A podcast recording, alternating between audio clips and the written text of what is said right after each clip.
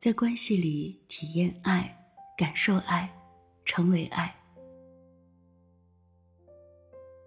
两千多年前，卓文君给司马相如的《白头吟》里有一句：“愿得一心人，白首不相离。”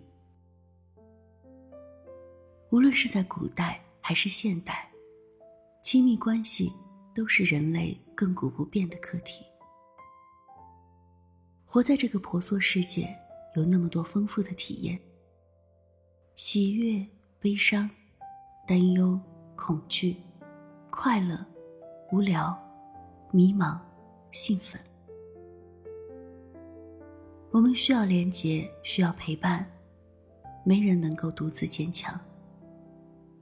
无人分享的成就，只会变成另一种悲哀。卓文君说：“愿得一心人。”然而，一心人能不能得到，取决于我们自己的这颗心。如果我们自己的心是分裂的，执着于好与坏、善与恶、强与弱、正确与错误的一端，始终执着于自己旧有的认知，无法超越二元对立的意识形态，那么我们是得不到一心人的。没有平和，就会有攻击性；对内攻击，就常常感到懊恼、愧疚。在关系里，就表现为讨好、牺牲。如果不想面对自己的攻击性，就会把这部分投射到伴侣身上，对他抱怨、指责，或者隐蔽的攻击、疏离、冷漠。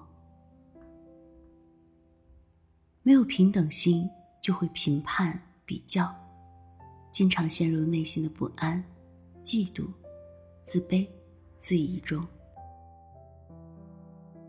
如果想掩饰这个部分，就会投射到伴侣身上，嫌弃自己的伴侣缺乏尊重，甚至滥情。亲密关系会像显微镜一样，把你压抑的、匮乏的、恐惧的。攀附的，你用各种技巧在日常生活中隐藏的、不想面对的这些，它都会全面而精准的呈现出来。因为这种一天二十四小时长时间的零距离的相处，内心底层的东西必然会全面暴露在另一个人面前。这就是为什么那么多。在世俗世界，也许取得了些成就的人，最容易在亲密关系里体验到挫败感。那些几个星期或几个月才见一面吃饭、喝酒、喝茶的朋友，都认为你不错，但唯独你的伴侣或孩子，总能一眼看穿你最隐秘的弱点。他们总能轻易的说出一句话，戳中你的痛处。亲密关系就是这样，让你无所遁形。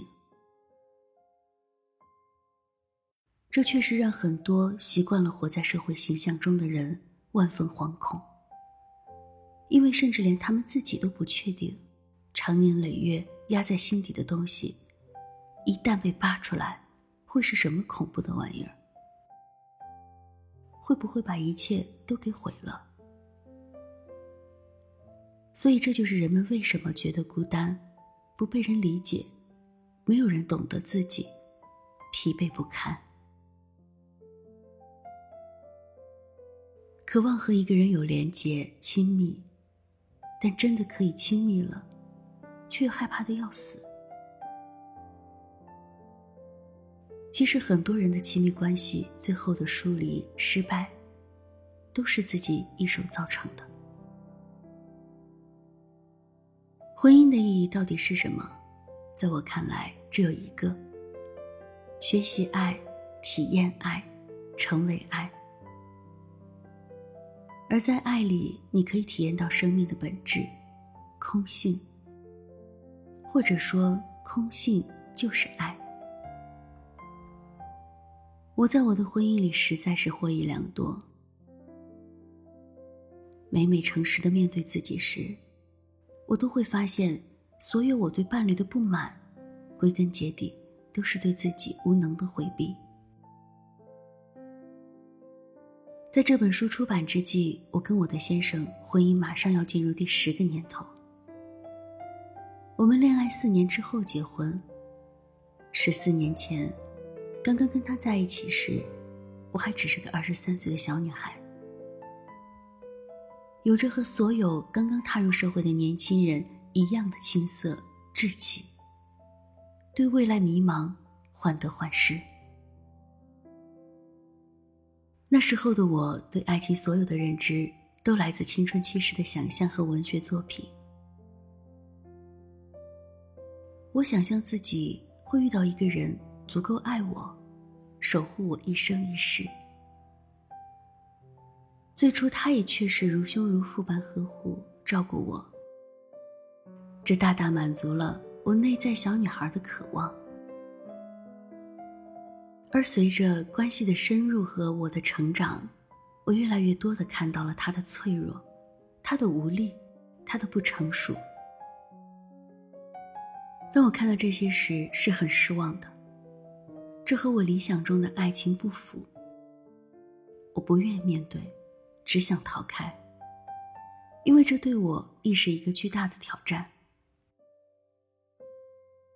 手足无措的我，不知道如何解决这些问题，懊恼自己找错人，抱怨或明或暗的表达不满，想通过分手躲开这一切。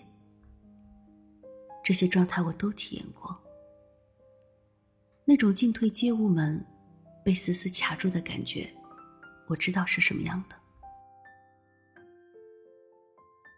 有幸的是，那份面对自己的勇气和真实，还有一路精进的自我成长，让我留在了这段关系里。一路过关斩将、升级、打怪兽。当关系进入不同的深度，内心更深藏隐蔽的主题就会被开启。过关之后，会看到自己新的力量和特质被发展出来。当经历这个过程时，真的会觉得非常奇妙。人类是很神奇的生物。人最根本的需要就是真正的连接。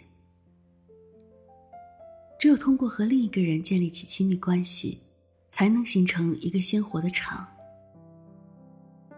就像两个孤立的点，只是零维，但是两个点联系起来，就变成一条线。线的旁边再延展一条线，就出现了二维平面。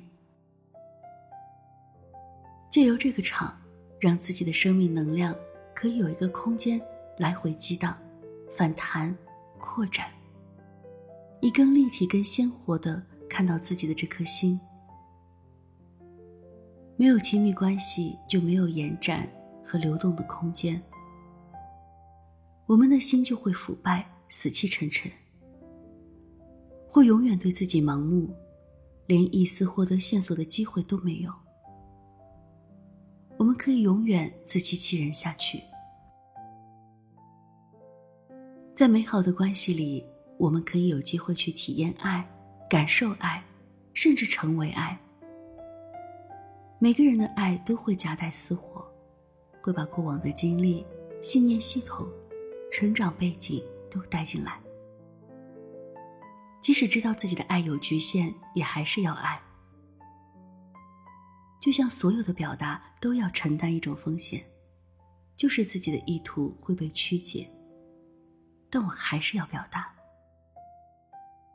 我相信一个灵魂在某个时刻会因为这本书中的某段文字而得到抚慰和希望。你经历的越多，体悟的越多，你在这本书里。就会看到更多不同的东西。要特别感谢我的先生，他是个很好的私教。因为正是有他的爱、陪伴，还有陪练，才有了今天这本书的呈现。当我们修好自己这颗心时，必得一心人，白首不相离。